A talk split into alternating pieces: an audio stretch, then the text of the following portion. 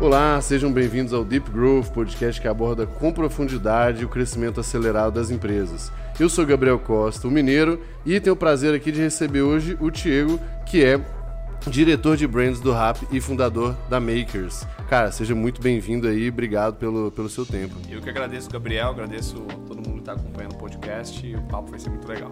Boa, vamos lá. Diego, antes da gente começar, deixa eu só agradecer aqui, como todos os episódios eu faço, né? Quem ajuda a gente a ter essa infra tão legal, receber gente tão bacana. A gente tem dois grandes patrocinadores. O primeiro é o Super Coffee, que ajuda a gente aí a todas as temporadas é o que mantém a gente acordado para gravar tudo uma vez, trabalho no dia a dia, atividade física, enfim. E uma novidade legal do Super Coffee é o plano de assinatura deles, que além de ter além de você não precisar preocupar em, ficar comprando ali sempre, ainda tem uma experiência super legal de brinde, de frete, enfim. Então, cara, Super Coffee é nosso patrocinador e somos consumidores desde, desde o início. Além disso, a gente tem também a Swile, né, que era a antiga Vi Benefícios, que é, é uma empresa que oferece um, um programa de, de benefício corporativo para as empresas e só aqui no Brasil e França são mais de 100 mil empresas que são clientes deles. Então, é, eu acho que essa lógica de benefício flexível está tá sendo bem legal, bem aceito pelos funcionários. Então, chama aí o, o pessoal de RH da sua empresa e, e comenta da, da Vi agora né, da Swile para eles. Beleza? A gente também tem a plataforma do GLA, uma plataforma de educação em growth super democrática, acessível, baratinha. Tem tudo lá tem conteúdo, né? Tem, tem aula, tem curso, tem comunidade, tem um Gringo Talks, que a gente entrevistando os gringos de growth do, do mundo inteiro. É, tem os extras do podcast, né? Todo episódio a gente grava ali uns 10 minutinhos extras que a gente também coloca lá. E por fim, o apoio né, da Olá Podcasts, que ajuda a gente também desde a primeira temporada. Bom, dito isso, vamos lá. Cara, antes, antes da gente entrar ali nas duas empresas, que eu quero falar um pouco de, de rap, um pouco de, de makers também. É, e eu acho que tem uma trajetória interessante e acaba misturando duas coisas legais ali, um mix de publicidade, uma parte mais é, analítica, de dados e tal.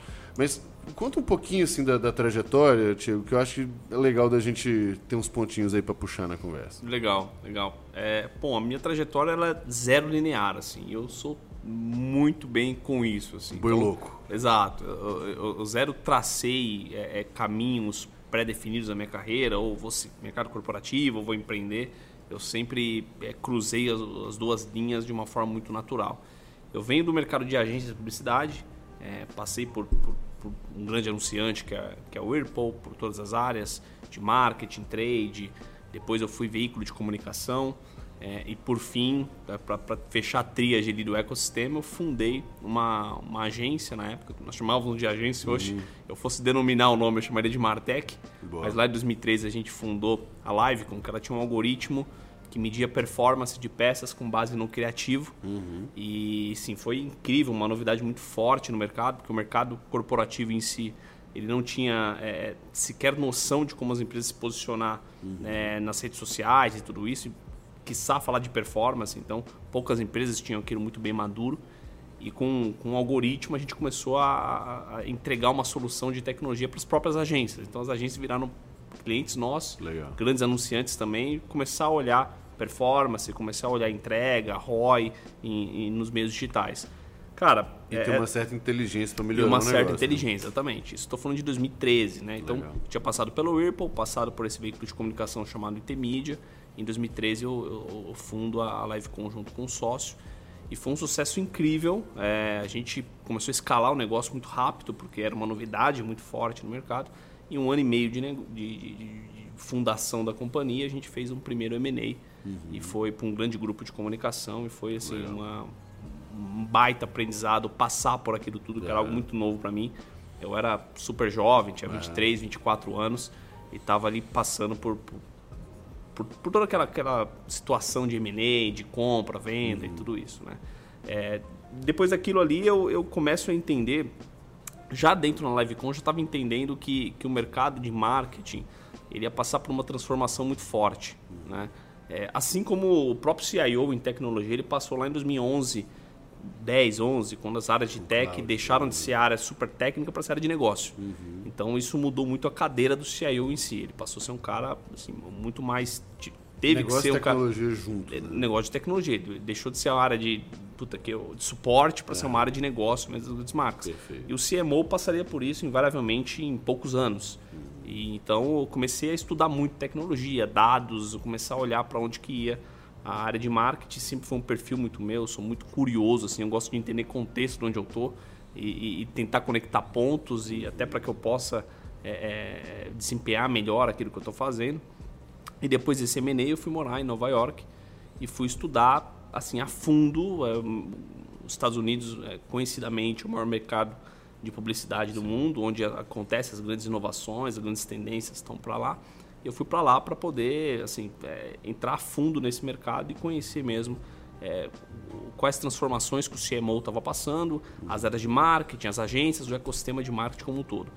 Fui, sim, fiz uma imersão em Vale do Silício, Nova York, fiz um curso muito legal na Universidade de Nova York, na, na, na- ali em Manhattan e tal, e comecei a me conectar com muitas comunidades. Comunidades de tecnologia, comunidades de startups, porque startups começaram a olhar para marketing. Então, começou, começaram os nascimentos de Martechs, começaram os nascimentos de, de empresas de tecnologia servindo eh, soluções para marketing. E tudo isso você só, só encontra se você for a fundo dentro do, do, do, do, do- do ecossistema de startup mesmo. Que era, se- sempre foi um paradigma, né? As áreas de marketing sempre olharam só para elas e nunca se conectaram com, com startups, com tecnologia. E lá isso já era algo super maduro. Então, assim, meados de 2016 para 2017, eu já estava há bastante tempo lá, eu comecei a, a- participar de projetos para Google, para Facebook, junto com essas, com essas startups. E foi assim um, um negócio muito forte assim que, que me veio que eu falei, poxa, no Brasil isso ainda não chegou. Né? As áreas de marketing elas ainda estão no modelo muito tradicional, com um ecossistema muito tradicional, que é cliente, grande agência, um ou outro fornecedor e a estrutura muito matricial, as grandes áreas de marketing toda focada em muitas pessoas, processos super arcaicos e, e- e pouco fluida, né? pouco ágil. Muito, muito com aquele viés criativo, né? De construção. Exato. Então, aquela estrutura da agência, que tem um diretor de arte, tem um atendimento, tem não sei o quê, muito manual. Exatamente. Muito headcount, muita estrutura matricial e, e pouco ágil, exatamente. Pô, e, e, assim, zero voltada para um mundo novo, que era o mundo digital, o mundo de, de novas tecnologias, não só do, do- do- dos meios digitais em si. E aí, quando a gente. Vou, tô contando a história e avançando um pouquinho, porque a história é longa. Mas quando eu chego em meados de 2017, eu já estava lá há um tempinho, eu participo de um evento da Endeavor. E, e foi bem bacana, porque assim, eu comecei. Era um evento da Endeavor que mostrava algumas startups brasileiras lá, era quase que um pitch de negócios e tal. E eu conheci uma, uma empresa brasileira chamada Arizona que dentro do ecossistema de marketing, eh, eu nunca tinha ouvido falar da Arizona, mas era conhecida pra caceta no Brasil, assim, tu- tu- tu- todas as agências, todos os fornecedores de marketing, grandes áreas de marketing já conheciam a Arizona, porque ela, ela sempre terceirizou a produção de marketing de, de grandes marcas. Então, por exemplo, eu sou um grande anunciante, eu produzo muita coisa de marketing, muito filme, muita peça, muito isso, e eu não tenho um FII para poder pagar para minha agência, porque senão encarece demais. Então as, as grandes marcas sempre deixou a parte estratégica com a agência e a parte operacional lá, a cozinha, né? Os KVs, desdobramentos, tudo, colocava em soluções como a Arizona. Então a Arizona é uma empresa super importante no ecossistema e não- via, porque ela ficava dentro da cozinha de Que marketing. backstage ali do Ela negócio, ficava né? atrás da agência. Então a agência pegava aquilo e, e repassava para Arizona.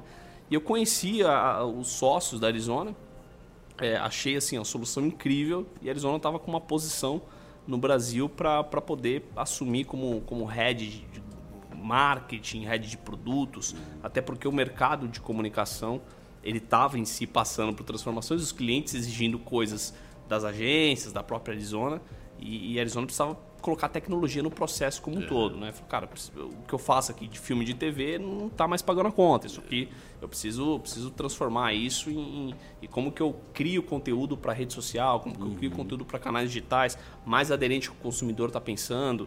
o o meu cliente ele está ganhando um conhecimento técnico que ele antes não tinha e está exigindo dos Cobra fornecedores a mais, mesma né? coisa e a agência não estava acompanhando isso.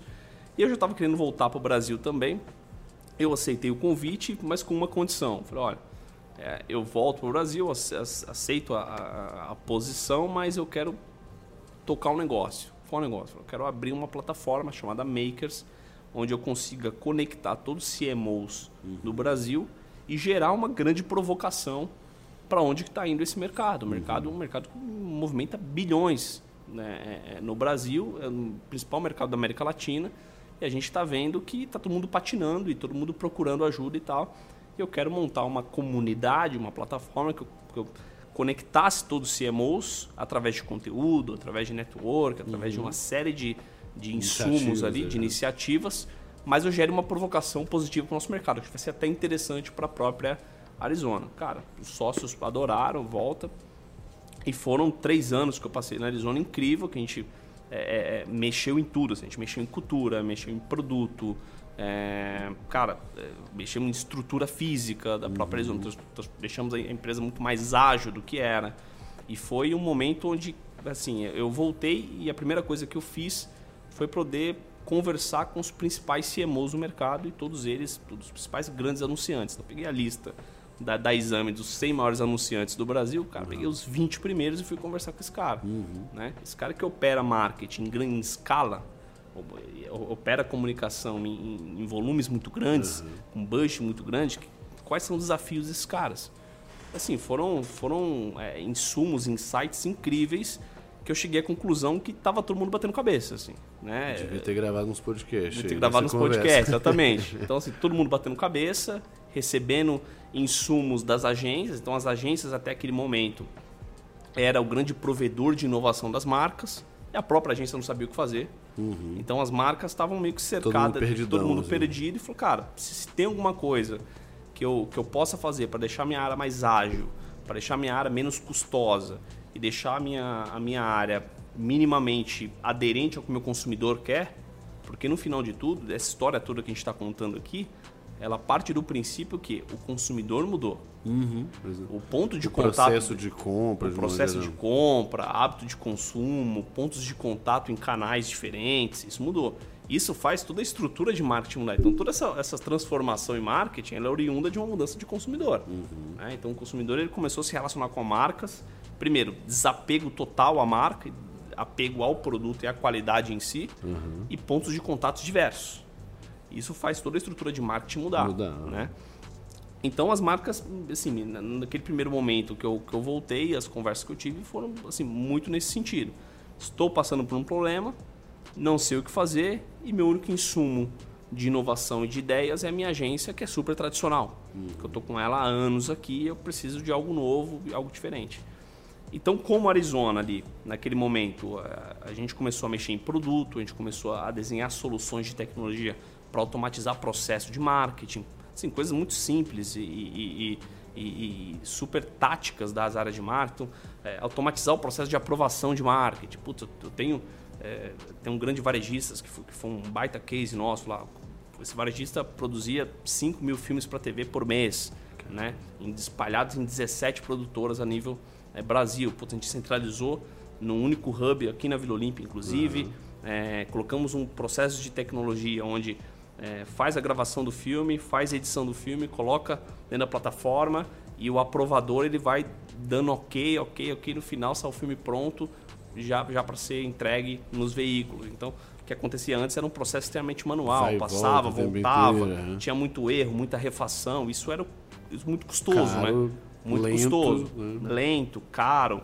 Aí a gente está falando de filme, aí você pega peças, digital, assim, você vai escalando isso para uma área grande de marketing, você tem um custo atrelado muito forte até aquela comunicação chegar no consumidor que você não tem, você tem zero é, é, é, é certeza que aquilo vai converter. Então, você, sim, você teve um custo enorme para produzir aquele conteúdo. Um negócio e você está cego se, aquilo, se aquele uhum. conteúdo de fato ele é o mais, é o mais aderente àquilo que você está querendo. Então a gente começou a colocar é, tecnologia nesse processo. Então, assim, para mim profissionalmente, esses três anos e meio de Arizona foram super bacanas porque é, eu entrei mesmo na cozinha de marketing, tudo que eu via lá nos Estados Unidos, que era até aquele momento só insights, uhum. estudos, aquela coisa toda, né, eu fui para operação, né? fui para o campo de guerra. Então comecei a entrar dentro das marcas, a entrar dentro dos grandes anunciantes, dos grandes varejistas, pegar ineficiência pra caramba, desenhar projetos em cima disso.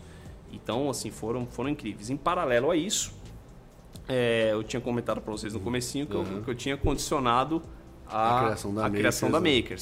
A Makers ela foi crescendo naturalmente, porque ela, ela nasceu de quatro, cinco CMOs que eu conhecia do meu relacionamento pessoal.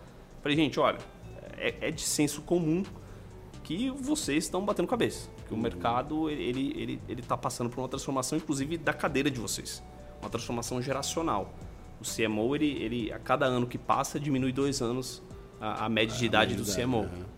Isso muda pra caramba. A gente está estimando que daqui dois anos e meio, três anos no máximo, geração Y está sentando na cadeira de, de CMO de grandes marcas. Uhum. Cara, isso muda muito a forma de enxergar marketing. Uhum. Né? Então você pega CMOs mais tradicionais, assim, você tem desafios diversos. Desafio não só de operar marketing, mas desafio de liderança, de equipes Sim, mais jovens, milênios, fornecedores novos. E coisas assim, de contratação, por exemplo. Contratação né? de pessoas. Quem vai se atrair por um negócio, às vezes, mais old school, né? Exato. Exatamente. Então, você, então assim, a mudança de geração, ela, ela influi em vários aspectos de mudança de cadeira, cara. A uhum. forma que você enxerga a sua posição. E aí é liderança, contratação, gerir novos fornecedores, novas demandas do mercado, novas tecnologias que você não conhecia, uhum. enfim, N coisas diferentes. E aí, conversando com esses 4, 5 CMOs, falou, cara, de fato, tem uma coisa aqui que a gente pode fazer. Hoje o que acontece é que as iniciativas do mercado que elas são feitas para poder juntar os CMOs para discutir, elas são muito corporativas. Sim. O cara tá muito com o crachá dele lá, representando a empresa dele. Super tradicional, genérico pra caramba. O cara pouco entra em problemas específicos e ele sai dali mais para para como uma reunião de network para negócio, né? Todo uhum. mundo querendo vender, poucas pessoas querendo comprar e, e, ninguém sai com nada. E a Makers nasceu nessa ineficiência também no mercado. Falou, cara, deixa eu juntar vocês aqui e, e foi muito engraçado, porque o, o, primeiro encontro da Makers como comunidade aconteceu no Starbucks. Uhum. Então nós estávamos numa mesa com quatro CMOs assim, até então CMO global da Motorola, até então CMO é, é Brasil da, da, Samsung. E cara, mercado de, de, de, telefonia é uma briga de foice por, por margem, uhum. por, por share e tudo. E cara, os dois CMOs trocando papers, ideias, WhatsApp e tudo isso. Uhum. Cara, tem uma coisa tem interessante coisa aí, aqui, é. né? Tem uma coisa interessante aqui. E dali a gente começou a fazer coisas diferentes. Então começamos a agregar novos CMOs à comunidade. É, é gente, o Starbucks deixou de ter espaço e deixou de ter estrutura para poder é, é, é receber, né? receber, acomodar a gente. Então a Makers mensalmente ela foi crescendo e até brinco que igual a, aquela frase do, do, do Homem-Aranha, né? Com grandes responsabilidades vem grandes desafios, vem grandes responsabilidades. Uhum.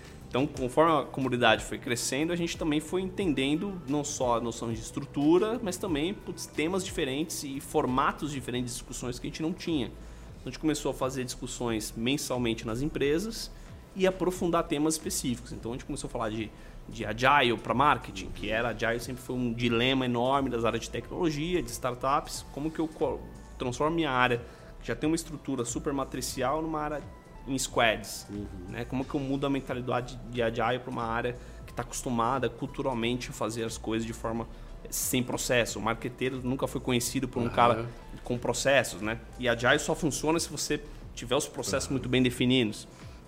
Então a gente começou a levar discussões como essa, trazer cases de mercado e assim foi incrível, assim, foi assim, um ano e meio de makers antes da pandemia que a gente começou assim num ritmo muito forte, é, reuniu os principais CMOs do Brasil, quando a gente viu era 5 inicialmente, 10, 15, 20, 50, é, e mensalmente é, colocando as empresas e um anfitrião ali como CMO recebendo essas pessoas. Todos assinam NDA, é, as discussões são super restritas, nada sai dali. E a gente começou a olhar e falar, cara, o mercado de comunicação, que é um mercado que movimenta bilhões no Brasil, está se juntando para discutir o futuro do mercado, uhum. através do principal elemento dessa cadeia, que é o cara que toma a decisão, que é o CMO. E a Makers está sendo uma ponte disso tudo. E ali, ao longo desse período, a gente começou a fazer eventos, meetups, masterminds, coisas acadêmicas. Uhum. Então a gente se trancou algumas vezes no Google, levando esses CMOs para lá, para levar insumos acadêmicos de gestão de pessoas, liderança, contratação de agências, N temas que envolvem a posição do CMO. A gente começou a ganhar relevância nesse mercado E, e foi bem interessante porque vários veículos, vários parceiros, agências começaram a procurar a gente para poder ter, também beber um pouco dessa fonte, que era algo que o mercado não tinha. Então, profissionalmente, né, ao longo desse período em Arizona, que eu estava ali no front, ajudando grandes marcas a automatizar seus processos, eu estava também tocando a Makers é, e ajudando o mercado de forma um pouco mais empírica, aspiracional, uhum. a gerar discussões relevantes para esse mercado. E aí chega 2020, vem pandemia, a gente como Makers transforma tudo que a gente tinha é, de experiência física no ambiente online, então... Mas a Makers não era não era vinculada à empresa, era mais um um, um, era um negócio seu separado. Meu, meu ah, separado. Tá, sempre foi. Uhum. Sempre foi. O, a, o meu condicionamento a aceitar a, a minha posição na, na, empresa foi eu ter tempo para poder tocar um projeto pessoal. Esse projeto pessoal era Makers. Não, não tem entendi, nenhum vínculo. Né? E uma coisa, e esse, esse ponto é importante, essa palavra vínculo, né? Que, que, todas as comunidades que, que eu até então tinha contato, grupos e tal, eles sempre, eles sempre criaram vínculos com os membros através de pagamento. Sim. Né? Principalmente de C-Levels. A gente pega modelos tradicionais e tal. E na Makers não. Eu falei, cara, a única coisa que eu não quero é ter nenhum vínculo financeiro com o CMO. Uhum. Porque eu quero que esse cara participe. Eu quero, primeiro eu quero ter as melhores pessoas aqui. Uhum. Então eu não quero ter que escolher quem paga e quem não paga. E eu quero que essa pessoa se sinta assim muito bem no ambiente que ela está. E aí o modelo de monetização da comunidade, que é um desafio para qualquer comunidade de qualquer segmento, é monetizar a gente vai ter que quebrar a cabeça aqui e achar um modelo de monetização. A gente achou alguns patrocínio de eventos, subscription para alguns é, é, produtos nossos. A gente ainda está ainda tá no modelo de amadurecimento em cima disso, mas foi o que, que deu uma baita credibilidade para a gente ao longo desse período, uhum. porque esse mercado em si, desse CMOs, ele estava cansado do modelo tradicional. Falou, cara, estou cansado de chegar lá com o meu crachá e, Falar a mesma coisa. A mesma coisa, ter que fazer um pitch da minha empresa e, e meus problemas em si eu não consegui. É, é, é, não consegui resolver, não se colocar na mesa. É, depois vale um papo nosso aí, porque a, toda a premissa do GLA é muito parecida para um degrau abaixo né, uhum. do, do negócio. Mas você é uma pessoa mais do bem do que eu, porque eu já, já nasceu capitalizando né, o negócio. Não, acho que vai muito, acho que vai muito, assim, é, é, que o perfil de pessoas que a gente fala, né, o target, o CMO em si, é, eu precisava criar algo diferente do que, do que ele estava acostumado. Não, lógico, lógico. Né? Mas, mas, é porque eu, eu, muito do muito da lógica, né? O GLL ele nasce de uma outra forma, na verdade, ele acaba, ele se torna comunidade depois, né? Então ah, ele, sim, ele é. nasce como educação e a comunidade vira uma, uma, uma consequência dos meus alumni, né? Das, das pessoas que foram, foram mentoradas ali. Uhum. E dali a gente viu que gerou muito interesse em outras pessoas. E aí sim a gente cria vários produtos é, ex exatamente para a gente poder cara, se eu tenho produto rodando bem aqui, eu consigo reinvestir e trazer muito mais educação. Exato. Então, essa loja, inclusive do, do Jabá que eu fiz, é, da, da, nossa plataforma, cara, a ideia é, é, é, um game de democratizar total acesso ah. à educação. É tipo 49 reais com tudo. Curso, aula, comunidade, não sei o que e tal. É, e aí a lógica, cara, é assim, a gente vai ficar reinvestindo nesse negócio porque daqui a pouco é, o que eu quero que, se, que, o negócio se torne é isso, assim, cara, tem tanto conteúdo e o que eu estava te falando antes da gente entrar aqui para gravar, a lógica que a gente quer ter, é, um dos planos aí de ter vários podcasts dentro do GLA, é ser feito pela própria comunidade, uhum. que é o nosso grande poder de escala é pegar as pessoas que a gente sabe que que mandam bem, que estão lá dentro, que se destacam e elas a gente meio que ajudar a construir a comunidade com elas, e inclusive ser remunerada, recompensada de acordo com esse negócio, né? Então, mas depois vale um, vale um papo aí, porque essa lógica de, de monetizar a comunidade é o que eu, minha grande não, noia não, hoje. Total, assim, e, e acho que é, é, o desafio de todo mundo que tem comunidade em qualquer segmento. O cara tem comunidade de geeks, de gamers, de qualquer coisa. Como, como monetizo a comunidade sem desengajar a comunidade, sem criar jabá lá dentro. Exato. Isso foi um, um ponto importante. Eu comecei a fazer benchmark, cara. Assim, o que, que, tem no Brasil parecido que a gente quer fazer com a proposta de valor, que é muito diferente. Assim. Uhum. Cara, juntar CMOs para discutir mercado e dali tirar insumos e ao mesmo tempo impactar é, nas companhias, impactar diretamente mesmo. Então, as discussões aqui, como que a gente resolve problemas específicos de CMOs, leva CMOs para dentro das companhias para prototipar soluções para uhum. outros membros e tal, não tinha no mercado. Assim. E era, eu, eu achei ruim isso, de certa forma. Porque, cara, não tem parâmetro, não sei se estou fazendo certo, estou fazendo Sim. errado, não tem histórico, né? A Makers ao longo do período ela, ela, foi, ela foi crescendo e ela foi se moldando um pouquinho de cada coisa. Então ela foi, uhum. fui olhando um player e falei, cara, isso aqui é legal. Uhum. Tentava adaptar para o meu modelo e tal. Perfeito. Até que algum momento, eu estou falando de 2020 mesmo, pandemia, onde a gente teve que é, mudar todo o nosso modelo de negócio, que era experiência física total, uhum. para o ambiente online. Cara, cara, tem que ir lá fora buscar experiências é, é, e benchmarks e tal. E achei uma empresa em Nova York chamada The Drone que os caras, assim, é um ecossistema perfeito, assim, do que eu imaginava. Cara, parece que eu fiz copycat dos uhum, caras, assim, e não vi. E sem querer. Caras, assim, né? sem querer, achei e amei é ruim, né? Se já tivesse visto, tinha te poupado muito trabalho. Pouco tempo, exatamente, assim. É engraçado que depois eu entrei em contato com a founder e tal, a Diana, que é uma pessoa incrível. E a gente fez um, alguns calls, tal, ela mostrou um pitch deck assim, inicial deles, que é muito parecido com a Makers, que nasce uhum. como comunidade. Aí depois tem uma, tem uma área de conteúdo, uma área de labs, uma área de eventos, proprietários, eventos que eles cobrem e tal. Então, assim, virou um ecossistema muito perfeito. Falei, cara, Diana, me dá esse slide que eu vou literalmente adaptar para o meu aqui. Uhum. Ela foi super é, é parceira e falou, cara, se você precisar de ajuda, acho que a Makers pode ser um baita player para ajudar a América do Sul nesse sentido. Uhum. Hoje é, eles estão nos Estados Unidos, tem algumas coisas em Londres também e a gente usa muito eles como benchmark para essas coisas. Então a Makers ela foi evoluindo.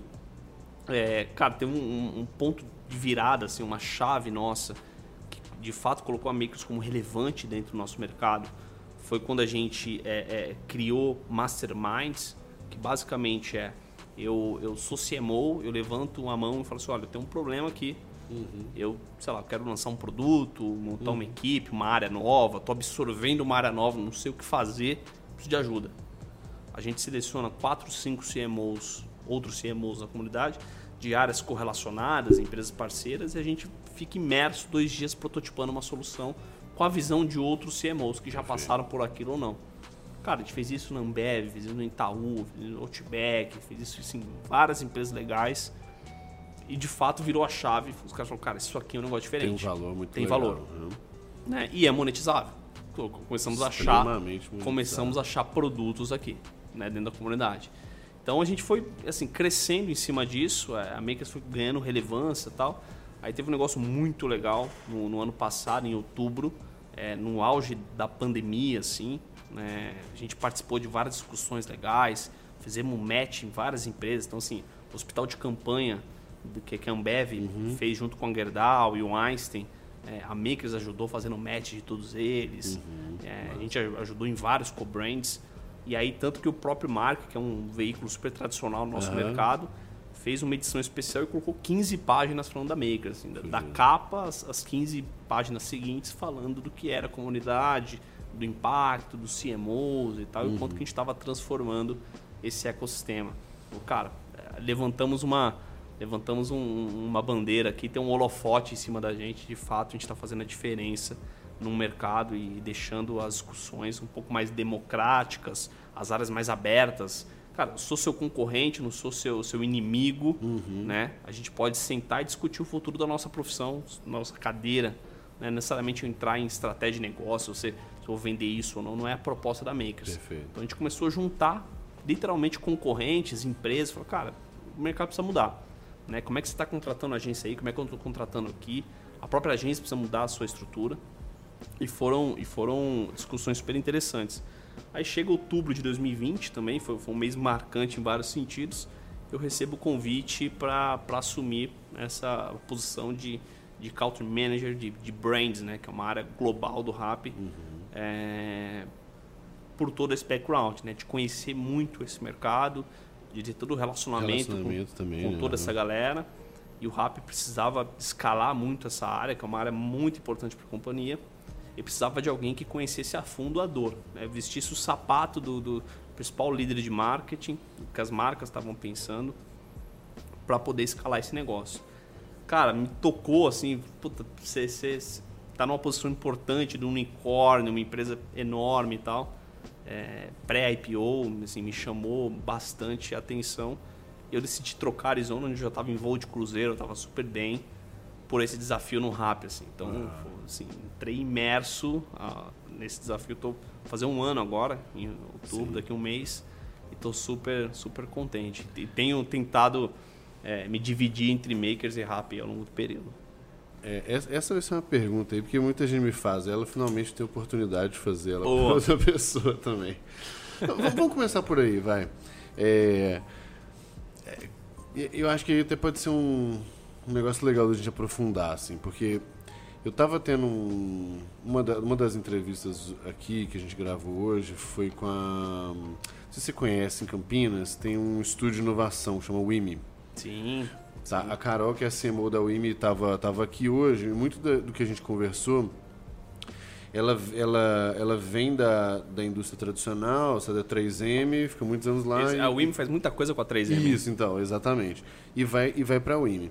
E uma das coisas que a gente comentou foi como esse, esse processo de transição, de um modo geral, ele gera muitos medos diferentes, né? De, cara, desde os medos internos ali e tal, quanto aspectos financeiros, aspectos de carreira e tudo, enfim.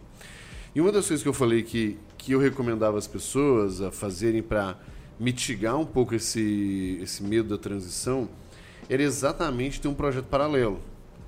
Por quê? Porque você não precisa andar com o negócio no mesmo ritmo. Você escolhe fazer o que você quer fazer, o que você gosta de fazer.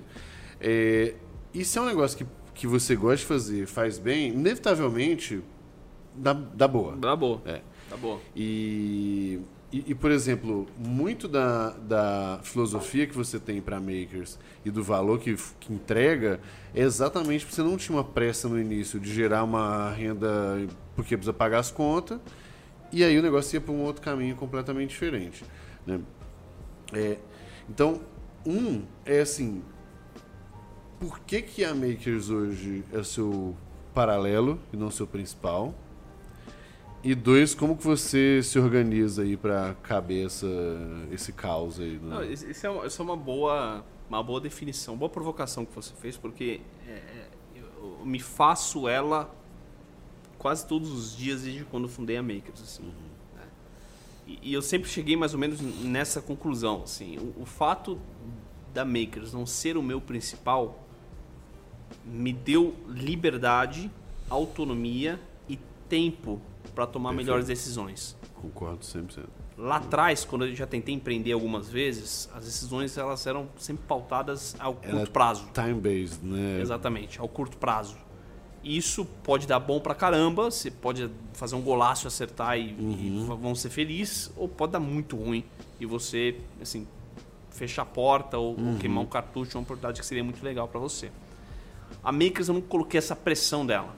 Então, é óbvio que eu tenho, que eu, que eu tenho grandes planos para escalar, lógico. ambições, né? E, e, me dá a liberdade de testar várias coisas. A gente uhum. testou muita coisa que não deu certo na Makers lógico. e outras deu. E, uhum. tá, e, outras que vai dar certo daqui a pouco, porque ela tem um tempo de maturidade Sim. e tá tudo bem. E o fato da minha carreira executiva andar em paralelo me deu liberdade para que isso aconteça. Só que tem um outro ponto importante que é o, ao contrário, né? É, é, a Makers ela me dá muito subsídio para que a minha carreira executiva seja muito bem sucedida. Perfeito. Porque eu tenho uma visão assim, quando a gente é, conversa muito isso no rap, né? Um, um, dos propósitos do rap é, é a visão de dono, né? É enxergar o negócio como o seu. Cara, para mim é algo muito natural. Eu sinto que tem pessoas que trabalham comigo, que já trabalharam comigo, que é algo muito difícil para as pessoas virarem essa chave. Cara, mas como visão de dono? É, para as pessoas parece algo muito difícil. Cara, para mim não. É, para mim lá, eu ir lá ter que acender a luz, limpar o não tem tá problema nenhum. Bem, uhum. Tá tudo bem, né? E, e, fora, além da visão de dono, é, é você, como eu disse no comecinho, é, é, quando você empreende, você tem uma visão de contexto muito mais apurada do que uma pessoa que só está enxergando o quadrado dela. Uhum. Então eu consigo hoje olhar a minha área e o impacto que ela tem na companhia inteira e conectar pontos que ninguém está vendo. Falar, cara, tem uma oportunidade aqui, tem uma ineficiência ali. E aí isso você só tem quando você empreende, porque você enxerga, você dá um zoom out da operação e se enxerga de cima, né? Então eu, eu olho a Makers assim, cara, o fato de eu estar na carreira executiva me dá muito subsídio para que a Makers ela ande Sim. na velocidade que ela tem que andar. E ao mesmo tempo a Makers me dá muito subsídio para que eu, como executivo, tenha mais sucesso e, e, e tenha um diferencial competitivo perante a outros, outros profissionais. Cara, e, e se eu puder é, adicionar, e aí você vê se faz sentido para Uhum. você, porque esse é um negócio que eu também fico me respondendo bastante. É, o fato de você ser uma pessoa que está na linha de frente, você passa a, a compartilhar das mesmas dores da pessoa- das pessoas do grupo. Sim. E aí não, não é tipo aquela dinâmica, né, uma analogia assim. Não é o professor de faculdade que nunca empreendeu ensinando empreendedorismo. Exato. É, cara, eu sei, talvez eu não sei a resposta disso aqui, mas eu passei por isso aqui, eu conheço isso aqui. Então, essa eu acho que é uma, uma delas. Sim. E a outra, também que é engraçado aqui do meu, do meu lado, o quanto que o fato de eu ter hoje, então, um arsenal de, de gente e empresas na, na, na- na minha rede, por causa do gelhado, do relacionamento e tal, o tanto de oportunidade que brota para Singu, e aí no seu caso, para RAP, é, que vem exatamente desse contexto. Então, é, é- é- não sei se esses dois pontos aí fazem sentido para você também, mas é uma. Filosoficamente, é o que eu fico pensando. E assim, tem um desgaste muito grande, certamente. É, tem, um, tem, tem uma paciência, eu falo que projeto paralelo você tem que ter. Sim. É, é muito mais sobre paciência e consistência do que intensidade. Intensidade é o full-time job. É. Não, tem, não tem outro esquema. É, inclusive o que nós estamos fazendo aqui, né? São seis da tarde do sábado. Sábado. É, e amanhã tem mais, mas, cara, a gente entendeu que eu nunca vou conseguir, no dia de semana, é, parar uma tarde para entrevistar Exato. três pessoas. Por mais que eu aprenda, que gere relacionamento e tal, cara, o WhatsApp fica explodindo, o Slack, o e-mail e tal. Então, é, é- essa é um pouco da. da Acho, acho que tem um ponto importante aí, que é assim, né? Você mesmo falou na sua fala. O fato de você, o seu projeto paralelo, ser algo que você gosta de Exato. fazer, É que você quer fazer, puta, as, as- horas que você se dedica fora o seu, seu full job ali, são horas de prazer, cara. Então, assim, quando eu tô fazendo um- um- uma reunião no sábado, tarde da noite com o meu time, a gente tem uma daily na Maker, sete e meia da noite. Com o time. E pra mim é do caralho. Tipo, chega às 5 horas, eu tô ansioso pra daily, cara. Eu Vou, vou finalizando minhas coisas e tal. Cara, e ali, eu, 7 e meia da noite, eu- a gente termina 9 horas e com to-do pro dia seguinte, e reuniões, e tem dia que puta, eu tento encaixar uma reunião com um parceiro tal, 7 e meia, 8 horas da manhã, e tá tudo bem, né? Mas por quê? Eu- a, a chave disso tudo é fazer algo que eu quero fazer que eu Exatamente. gosto de fazer. Se eu olhasse a Makers, puta, não tenho nada a ver com esse negócio, tô olhando aqui como um- um- uma renda extra, cara, eu tinha largado a mão no primeiro mês. né? E, e eu acho que acaba sendo também um. um não sei se pra você acontece, mas pra mim é muito forte isso. O fato de tirar a cabeça de um problema durante um tempo, pra botar a cabeça em outro lugar e depois voltar, Nossa, já é um. um- eu acho que tem um Muito. ganho cognitivo. Assim, cansa, mas é, é isso. Você meio que tirou, es- espaireceu, sim. conectou com pontos que não se conectariam antes. E aí eu volto. é, e eu tava conversando com um amigo meu esses dias e ele falou assim: Putz, é, cara, não sei se eu conseguiria tocar um projeto paralelo, porque minha cabeça ficou o dia inteiro pensando no meu full time. Eu falei, cara, mas é exatamente esse o ponto. Eu não deveria ficar o dia inteiro. É. É, Deveria ter o break, né? Deveria ter o. Aí se você deve tocar um paralelo, não depende da sua vida, da sua energia, do tanto que você quer fazer, mas do ponto de vista, eu acho que de respiro mental, é muito importante tirar Muito. a cabeça de um problema, leva para outro lugar. Aí pode tem gente que vai fazer isso no esporte, tem gente que vai fazer isso na meditação.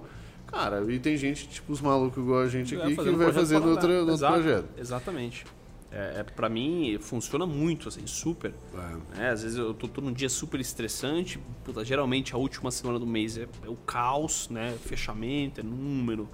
Nós somos uma área lá essencialmente de negócios, então a gente tem números e metas super agressivas pra bater. Cara, a daily de 7 e meia é onde eu desligo um pouco, vou, cara, isso me ajuda pro dia seguinte. Eu volto com energia renovada, pensando em coisas que eu não tava pensando e tal. Então, é, acho que a grande chave, volto, é, é você, se tem- tiver um projeto paralelo, seja ele o que for, fazer algo que você quer fazer, que você gosta de fazer. Porque aí vai te dar prazer um puta de um tesão para poder gastar suas horas, que é o que a gente mais tem de valioso. Cara, sabe que eu falo que eu concordo 100% e voltando, acho que a primeira ou segunda coisa que você falou. Hoje eu falo que de longe a maior vantagem competitiva do GLA é ter calma. É. Pouquíssima gente, né, gente, empresa e tal consegue ter calma. E aí é, a gente tá, a gente tem um modelo hoje que a gente tem quatro produtos. Então a gente tem dois produtos baratinhos, que, que é a plataforma de educação e um software que a gente está tá em beta já, vai lançar. Os dois, volume, ticket baixo, é, democrático, acessível, não sei o quê, porque eu quero o volumão e eu Sim. quero estar tá na mão de todo mundo. É, só que é caro fazer isso. É, então, tanto os conteúdos quanto o software é super caro fazer. Quem que paga essa conta? Dois produtos que são de ticket alto. Sim.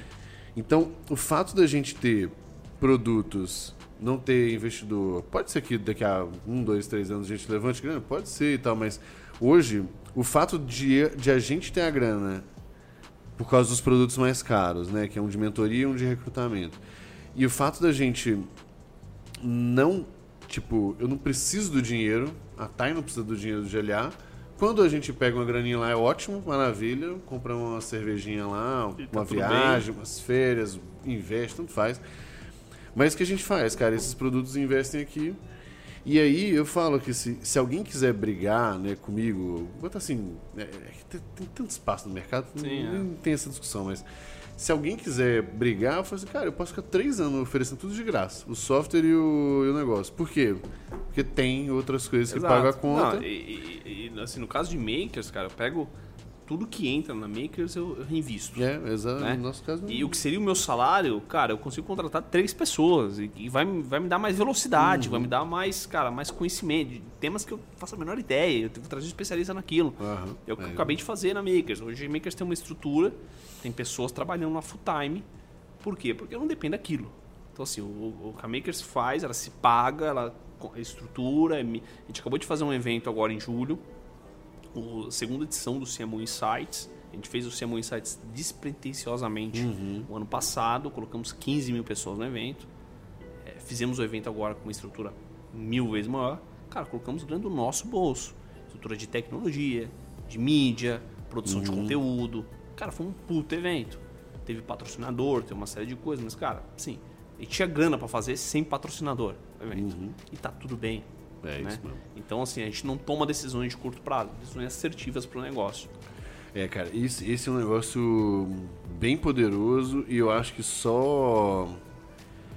É, eu falo assim que da- das empresas que eu passei, né, e aí vamos falar da RD principalmente, é, muitas das decisões ali que foram tomadas, a galera sabia que no longo prazo não eram as melhores, mas precisavam, Precisava tomar. precisava tomar. E é por isso que eu acho que tem tanta gente que julga, né, que viu as coisas e falou, cara, não tem como julgar. Porque a regra do jogo era aquela. É. Se fosse outro jogo, outra regra, beleza, mas não é o caso, não tem por que ficar. Total, e, pirando. e até no nosso negócio, assim, né, de, de comunidade, a gente, a gente lida com, com alguns indicadores, assim, alguns fatores importantes, que é engajamento da galera, Uhum. é credibilidade. Então, se eu tomo sempre decisões de curto prazo e decisões de monetização, Sim, eu vou transformar aquilo que eu propus lá no começo, que eu queria criar algo diferente, mais uma em mais um ambiente de jabá, de venda, de ca- cara, isso aqui já tem um monte no mercado.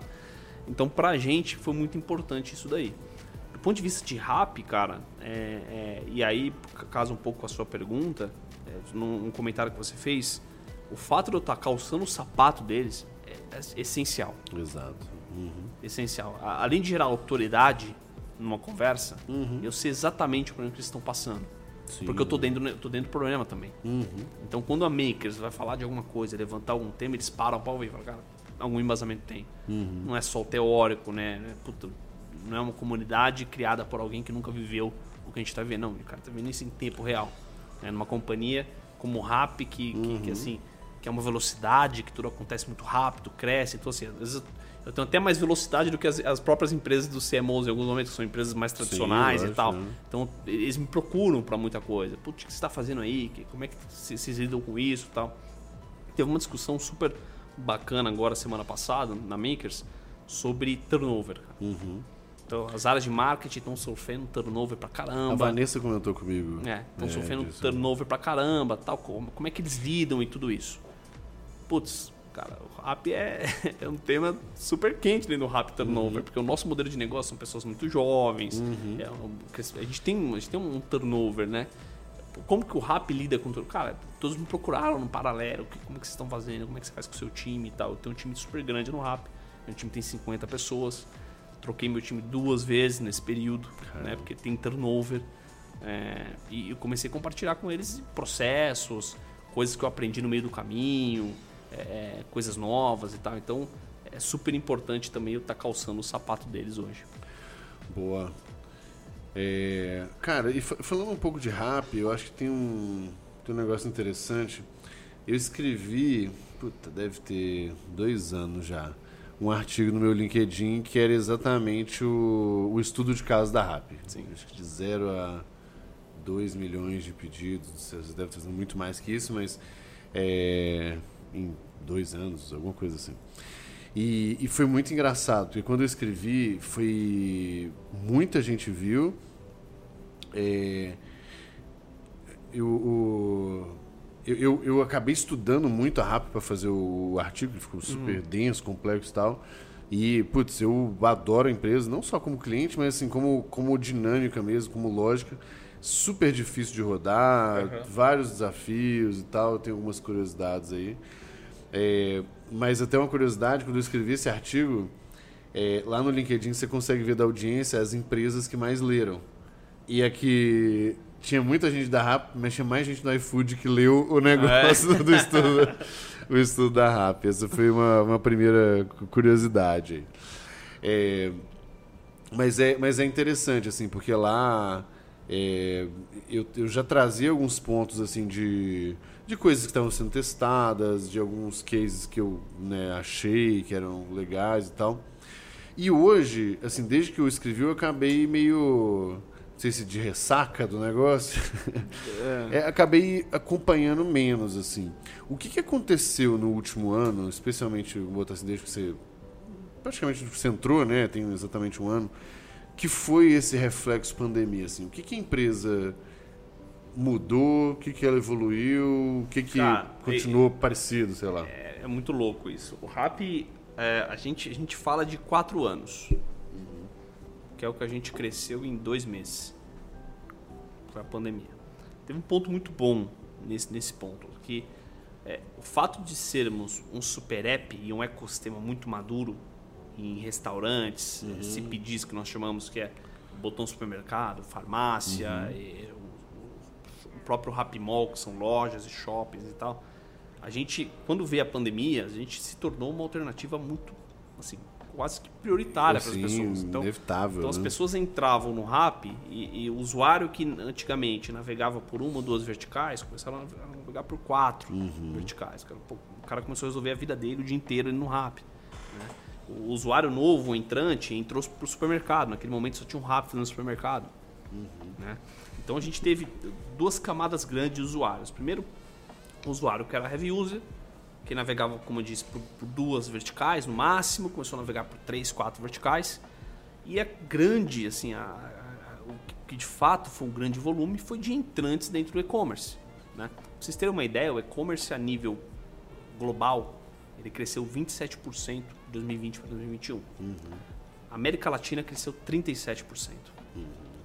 O país que mais cresceu o e-commerce foi a Argentina e o Brasil quarto país. Aí você fala, pô, mas como que a América Latina foi o continente que mais cresceu, a Argentina foi o país que mais cresceu no mundo no e-commerce e o Brasil foi o quarto? Os Estados Unidos, então. Maturidade digital. Então as pessoas, elas se viram trancadas dentro de casa, em lockdown, se viram, viram no e-commerce a única alternativa para que elas pudessem manter minimamente a sua rotina é, de, de vida, né? Compra do supermercado, um remédio na farmácia, um restaurante, tudo isso. E elas pessoas entraram dentro de, do, do, do mundo de super apps descobrindo um mundo novo, cara. A jornada é melhor, a jornada é mais fluida, cara. Em poucos cliques você chega num. Você encontra o seu produto, você chega no checkout. Né? Você consegue colocar na mesma cesta um, um remédio, um, um, produto de supermercado, é, em outro clique você compra uma farmácia, você, você tira dinheiro, você, cara, você resolve a sua vida no Super App. Né? E a gente entra até num, numa outra discussão. Né? Os devices no Brasil são devices de uma qualidade, na sua maioria, né? um pouco menor, que tem menos armazenamento. Então, um super app. Não adianta fazer um app gigante. Não adianta fazer um app gigante. Então, um super app ele funciona pra caramba, porque ele consome menos é, é, é armazenamento do, uhum. do, do, que vários separados. Do que vários separados, né? Então, a gente começa a entrar em discussões aqui que, que, que justifica muito esse crescimento. Do ponto de vista de RAP, cara, assim, validou as hipóteses de super app, uhum. de ecossistema. Então, a pandemia ela fez com que o RAP ele antecipasse, como eu disse, alguns anos de tendência, aí a gente teve que, como companhia, se, se reinventar uhum. e se virar. Né? E aí a gente começou a, a primeiro, a amadurecer ainda mais algumas verticais, algumas cidades, principalmente cidades onde a gente capitania, liderança de share, uhum. e também abrir verticais diferentes. Né? Então a gente abriu o Happy Bank, a gente abriu é, Live Shopping, a gente abriu, fortificamos o Happy Mall, a gente tem, enfim, N outras verticais hoje dentro do aplicativo que não tinha antes da pandemia. A gente pô, começou a entender comportamentos. Cara, isso aqui veio para ficar. O e-commerce é uma realidade. Nossos números de 2021 já são melhores que o número de 2020. Caramba. Assim, de longe, já passou 2020. É, olhando 2021 que era uma grande dúvida das pessoas. Pô, Sim, isso aqui é um voo de galinha. Se era é uma né? demanda Quando pontual, flex, né? flexibilização voltar, as pessoas voltarem para sua vida normal, elas continuarão no ambiente online. Cara, continua, porque atuou assim, a, pandemia ela trouxe, claro, é difícil até falar isso, mas Não, lógico, dado todos os dado desafios, todos os desafios né? e coisas ruins, a pandemia ela, ela jogou um holofote no ato de consumo que as pessoas não tinham ideia, uhum. que era o e-commerce. E a gente faz um comparativo, cara. Antigamente as pessoas, é, antigamente não, ainda é, né? Eu vou no ambiente físico, eu tenho que pegar meu carro, eu tenho que pegar o trânsito, eu tenho que estar no supermercado, eu tenho que escolher o produto, eu tenho a fila. Tenho, assim, você tem várias fricções de jornada até você Aí você pega o produto, põe no carrinho, põe no caixa, põe no carrinho, põe no seu carro de novo, pega trânsito, sobe. Cara, assim, é uma jornada terrível, é muito ruim a jornada. Né? Na farmácia é a mesma coisa. Na farmácia você tem que ir até um atendente, esperar a fila, escolher o produto, voltar, mesma coisa.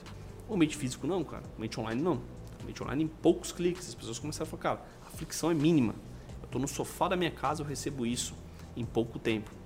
E aí a pandemia trouxe um outro um outro elemento para a gente que, que, nós estamos encarando no Rap como uma virada de chave, mais uma para a companhia, que é o Rap Turbo.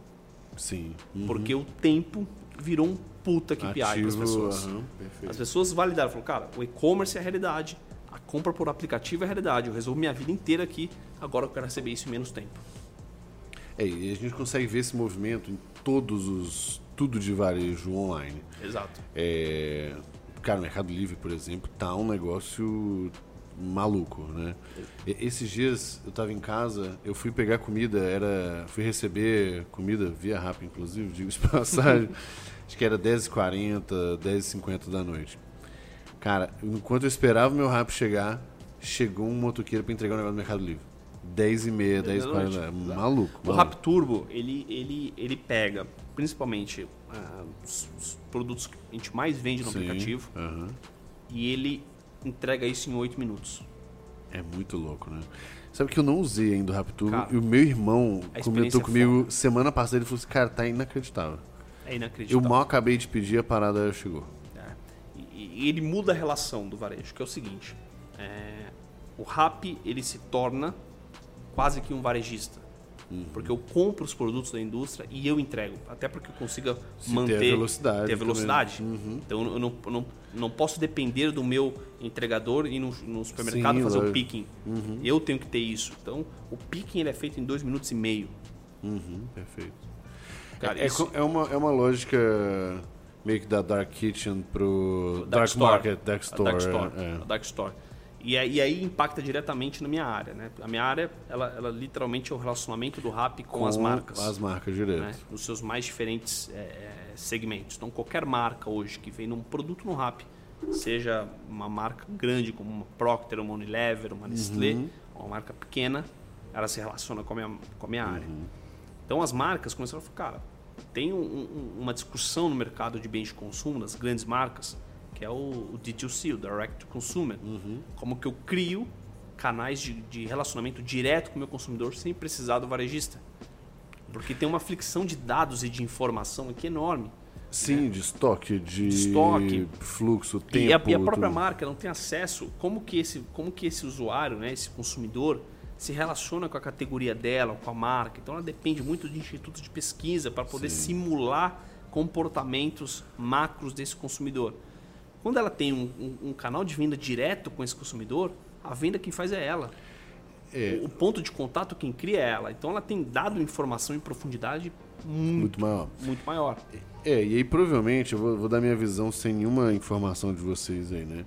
O quanto mais generosa a marca for com vocês, mais inteligência você consegue dar pra ela. Do tipo, olha, fulano, se, se sim, nós vamos negociar uma compra XYZ aqui, mas eu vou te trazer essa, essa, essa, informação que eventualmente o varejo não, não vai conseguir te entregar, por exemplo. Esse é o nosso principal diferencial competitivo hoje. Né? Nós temos o Rap chegou, o Rap nasceu em 2015 na Colômbia, chegou no Brasil em 2017. É, prioritariamente a vertical, a principal vertical hoje no Brasil é CPGs, é supermercado. Sim. Nossa. Então a gente tem um volume de dado de informação, de profundidade de quem são as pessoas, como o consumidor se comporta Aham. na categoria, na região, o que compõe a cesta dele, ticket médio. Cara, assim, é uma infinidade. Então, se a gente fizer uma mineração de dados, é coisa que nem uma Nielsen, uma Kantar tem. Tá? E esse é o principal diferencial hoje. Quando a gente senta com uma marca para desenhar estratégias dentro de, crescimento dentro do, do, do- do- Super App, dentro do Rap, a, a marca ela, ela desenha um, pra gente um plano de mídia. Fala, puta, eu quero crescer no Carrefour, eu quero crescer no Grupo Pão de Açúcar, no Extra tal, eu quero crescer na minha Dark Store. Toda a estratégia de crescimento é baseada em dados. E esses dados quem possui somos nós. Eu falo, Então, então tá, você quer crescer, você quer chegar a esse share. A gente vai definir por esse, esse e esse caminho. Então, o nosso principal é, ativo é o conhecimento profundo que a gente tem do nosso usuário. Cara, mas isso não, não gera um certo conflito com o varejista, uma vez que você passa a marca, a, a- o rap competir com o próprio parceiro que tá lá? Não pelo volume, porque ainda é muito pequeno, né? É, mas aí você usou a palavra de ouro, né? o- o- Ainda, né? O, o próprio, o próprio varejista, ele, ele, ele tá passando por uma reinvenção também. Uhum.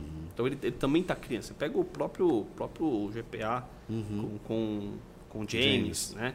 O próprio GPA com o aplicativo do, do Pão de Açúcar, né? Que, que é, que é também um, um- um e-commerce super importante dentro do mercado. Então o próprio varejista está criando outras formas. Ele, ele precisa mudar o modelo tradicional, ele precisa, precisa dar mais acesso para as marcas, ele precisa fazer com que essas marcas consigam entrar dentro do ponto de, ponto de vista ponto físico e, e ter um contato mais próximo com o consumidor dela, porque no final do dia é o consumidor daquela marca, né? não é do varejista. Ninguém, ninguém é consumidor do, do varejista A, B ou C, Sim. são das marcas, né? Então, então a gente a gente é super parceiro dos varejistas, a gente está ajudando eles, inclusive, a muitas discussões de mudança no próprio ponto físico deles. É, não, lógico que eu não vou. tô querendo causar problema pra você. Mas é, que, mas é que é inevitável, assim, no fim, quando a gente fala do varejista também, é, todo o mix de produto e as promoções e tudo mais é, é um conjunto de estratégias para você levar o cara para fazer uma compra do tipo, eu vou fazer a carne muito barata porque isso vai ser o suficiente para puxar a pessoa e lá eu vou vender outros, outros produtos, né?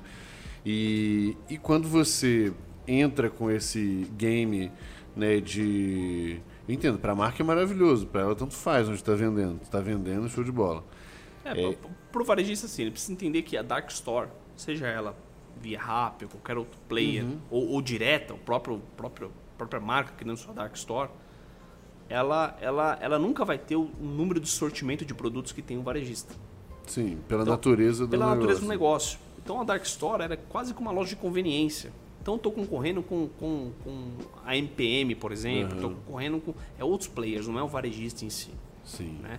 Só que dentro desse negócio, por, por ser um, um- uma, uma- um ponto de venda direto do, do- da marca, eu consigo criar experiências, combos, eu consigo criar é, é, é, produtos é, proprietários, exclusivos, que, que o varejista não consegue ter, que a marca não consegue ter no varejo tradicional. Sim. Mas, assim, é complementar ao que ele tem. Não- invariavelmente, nunca vai ser o que o varejista é, até para o sortimento de produto. Sim.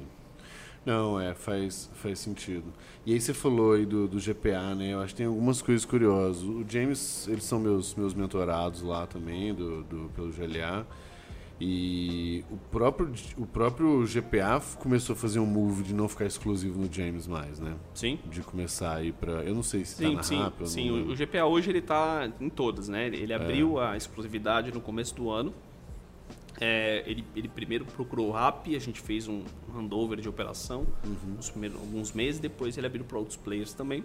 Hoje todos os, quase todos os players de, de aplicativos já trabalham com GPA. É, assim, para o consumidor é ótimo, né? Porque Sim, ele, lógico. ele, ele consegue. é, o GPA é um baita varejista, né? A, a diferença é a gente, aí, puxando um pouco a sardinha de rap, a diferença é a gente não só ter essa opção para o consumidor, mas ter a melhor opção para o consumidor. Cara, eu, eu, eu, eu tenho aqui um flywheel que nós chamamos, né? Que é o flywheel do rap, que é ter os melhores conteúdos. O que, que a gente chama de conteúdo? Os melhores, melhores restaurantes, os melhores supermercados, a melhor farmácia, num polígono de 3 km para esse usuário. Então, dependente do que ele quer, eu tenho que ter a melhor opção para ele. Depois eu tenho que ter uma experiência muito boa. A experiência muito boa, ela tem um lado de tecnologia, então tem a UX cada vez melhor e mais adaptada a essa pessoa, e também experiência de serviço, né? Então ele receber o produto no tempo certo, sem avaria e tal. O, o terceiro, não menos importante, é, é a, gente, a gente ter cada vez mais é, é, opções de acordo com o hábito de consumo dele. Então, um botão qualquer coisa para a gente, que é o nascimento do rap, ele é o nosso assim, grande aquário de inovação. Daí que a gente, que a gente busca todos os inputs para onde que as pessoas estão pensando. É isso eu botei no artigo E lá. o quarto é o subscription, né? Sim. Então, quando as pessoas são Rap Prime, elas, eh, elas assinam o nosso programa de, de assinatura e ali ela tem benefícios. Quanto mais ela utiliza, mais benefício ela tem. Então, a roda meio que se movimenta e a roda ela, ela se autoalimenta. Então, eu tenho os conteúdos, eu tenho um nível de serviço, eu entendo o hábito das pessoas e eu crio um programa de subscription para que as pessoas tenham cada vez mais frequência. Cara, muito legal. Putz, eu tô, eu tô escolhendo aqui, porque vai bater nosso tempo, eu tô escolhendo qual que eu vou fazer aqui. É. Tá difícil. Escolhe aí, vai. A última pergunta que você quer responder sobre rap ou sobre makers? Você que sabe, pode ser sobre, sobre rap, vamos lá. Sobre rap, tá bom. É, é uma pergunta, vamos lá, talvez polêmica. Não, não, se, não se ofenda com ela, então vai. Cara, eu acho que a, uma das coisas que eu deixo no meu. que eu termino meu artigo falando é sobre é, riscos, assim, que, que, eu, que eu via, né, a rap. na- na- riscos iminentes ali. E um deles, é, cara, foi essa guerra bizarra entre Rap e iFood quanto a cupom, desconto. Isso é um negócio extremamente agressivo. é, coisa que gera, eu acho que, um efeito muito bom para o consumidor, mas a- além de ter um processo de educação meio, meio esquisito, acaba gerando também insatisfação do, do próprio fornecedor que está lá dentro, porque, assim, alguém vai pagar essa conta, Sim. né? mais cedo ou Sempre mais alguém- tarde. Sempre alguém está pagando a conta. Isso. Pode ser que no início seja o, o venture capitalist que botou grana, depois pode ser uma taxa que vai ser reajustada, aumentar, pode ser o próprio consumidor, inclusive, porque daqui a É. pouco ele está pagando coisa mais cara. Enfim. É, como que vocês veem hoje, assim, a, como que é a sua visão hoje sobre essa dinâmica dessa agressividade, especialmente via desconto e via cupom, assim? Cara, eu acho que ela é, ela é ruim para o mercado como um todo. E eu não olho só os aplicativos de entrega como a gente. O próprio aplicativo de puta, Uber 99 no começo. Total. to- Eu falei disso com, É. com o Dominique Damaro, por exemplo. Mesma coisa. todos assim, o e-commerce como um todo. Quando você, quando você é, doutrina o seu usuário a entrar no aplicativo por, por desconto, Sim. a gente chama lá de você está criando não consumidores, está criando cuponeiros, né? Isso é horrível porque o, o LTV desse usuário é péssimo, ele, ele custa muito para a companhia. Então, um desafio que a gente tem tido como RAP é, é mudar um pouco dessa lógica. Primeiro é, é- é tirar esse cuponeiro do da nossa base. Cara, aqui, aqui não é um lugar de desconto. mas que também tem desconto. Sim, é, Né? exato, é, é diferente, né? Não Exatamente. tem problema ter, mas Tem o problema, é ter, só isso. É né? só isso, exatamente. Então, assim, a- o meu custo de aquisição é muito alto quando eu tenho só esse cuponeiro. né? Eu não, não consigo ter LTV orgânico desse cara. Uhum. Então, basicamente, hoje um desafio que a gente tem como companhia é trazer esse high value user, Uhum. que é o nosso usuário Prime. Hoje, 45% da nossa base é de usuários Prime. Sim. O usuário Prime ele tem uma frequência três vezes maior que o usuário normal. Sim. Né? Então a gente está tentando no usuário orgânico criar um, alguma mecânicas através de melhor, melhor nível de serviço, conteúdos, também tem descontos, acho que é importante como alavanca de, aham. de atrativos e tal, mas tirar da lógica de, cara, você vai entrar aqui para desconto, cara, isso é o Sim. pior usuário possível, isso mata qualquer negócio. É, eu tenho um nome, depois eu te falo off the cameras ali, é politicamente incorreto desse tipo de usuário. Exatamente, não, a gente chama de cuponeiro lá. É. Cara, o cuponeiro é o cara que. é, a gente pega o exemplo de, de Groupon, né? E N outros exemplos no passado recente, que você pega uma base Não muito dura, ruim, né? não, Não dura. não para de pé, o negócio não se paga. É, eu acho que tem uma. Me, me corrija se eu estiver errado, mas o próprio Rap Chefs tem um pouco dessa pegada também, né? De fazer um negócio mais premium. Exato. E, e é bem, e é bem engraçado, assim, porque depois que teve. que entrou o Rap Chefs e, sei lá, uma vez por semana, alguma coisa assim, eu vou pedir lá. Quem tá ali não tá se importando em ter Não tá. 10 não reais tá. de desconto. É, exato. e isso é uma coisa que a gente sempre conversa, assim. Eu converso com, com bastante gente e tal. As pessoas sempre comparam a gente com, com outro player. Falam, pô, e, e o iFood, o Rappi? Falo, cara, a gente ocupa espaço. Estamos no mesmo mercado e ok. Uhum. Oficialmente podemos nos comparar com concorrentes, tá tudo bem. Mas a gente pega e a gente conversa com usuários muito diferentes, cara. Né, O nosso usuário ele, ele é- ele é high value tanto que a nossa estratégia de, de, de, de- de expansão ela, ela é assim, ela é muito diferente. A gente não- o Rap nunca vai estar em todas as cidades do Brasil. O Rap nunca vai ser a empresa que pô, em cada pedacinho do Brasil vai ter Rap. Não, porque a gente tem alguns pontos importantes para a gente que faz o nosso negócio ser saudável e parar de pé, que é a gente estar nas principais capitais e ter os principais conteúdos, ter um nível de serviço bom. Então, a gente estar em todas as cidades, em todo lugar do Brasil, não garante para a gente um nível de serviço bom, não garante para a gente os melhores conteúdos. Então, é, quando eu expliquei para vocês aqui o nosso flywheel, ele, ele, ele impacta tudo, inclusive a estratégia de expansão. Então, é, essa comparação nossa, é, a gente sempre leva em, compara- em consideração que o nosso usuário ele tem que ser um usuário diferente. Ele é um usuário diferente, ele é, ele é o high value user. Ele, ele, ele não vem como. Ele não olha para o Rap como um atrativo de desconto. Já olhou no passado, hoje não. Boa. É, é, falando nisso, acho que pode depois deixar um cupom pra galera que tá assistindo. Sim. Sacanagem. Cara, beleza. Bom, pra gente fechar aqui, respeitar um, um pouco o horário aí da, até pra, da família, né? É, tem uma pergunta que a gente faz que é comum a todos, assim, que é indicar três conteúdos, aí pode ser livro, pode ser um artigo, pode ser curso, pode ser um de cada um, urgente para seguir, mas é, indicar três conteúdos aí que você acha que é interessante para quem está assistindo a gente, que vai se tornar um, para se tornar um profissional de marketing melhor, Boa. um profissional melhor, enfim, Boa. que você curte. Tem, tem um livro que eu gosto muito que é, a, é ele se chama Hit Refresh. Ele é, ele é do Satya Nadella, presidente global da Microsoft. E ele conta toda a, a trajetória dele de transformação da Microsoft, mas principalmente um ponto que me chamou muita atenção, que ele conta entre o primeiro e segundo capítulo do livro, é a transformação de cultura que ele teve que passar na Microsoft. Quando você está em ambientes extremamente tradicionais, o seu principal desafio são, é cultura, é cultural. Né? E aí ele conta relatos de bastidores e tal, então os desafios que ele teve para transformar e para deixar a Microsoft uma empresa mais jovem, mais ágil e tudo isso. Então sempre quando eu estou olhando desafios e tal, eu, eu penso que no final do dia estamos falando com pessoas e a gente precisa entender as motivações, o contexto que ela está e a cultura é muito importante para que a gente possa é, é, é, enfim, ter sucesso naquilo que a gente faz. Então esse é um primeiro conteúdo. Segundo, também começa com Hit, é o Hit Makers, é do Derek Thompson. Esse livro é, é como nascem as tendências e tudo isso. Então ele fala muito sobre, sobre aspectos culturais. É, a gente fala, cara, a gente é acostumado a olhar sempre por um aspecto muito superficial das companhias, criação de produto e tal, mas no final do dia a gente está falando de pessoas também, uhum. e as pessoas mudam seus hábitos, seus anseios, existem aspectos culturais, geográficos, e que isso é muito importante, dita muita tendência por onde tem no mercado.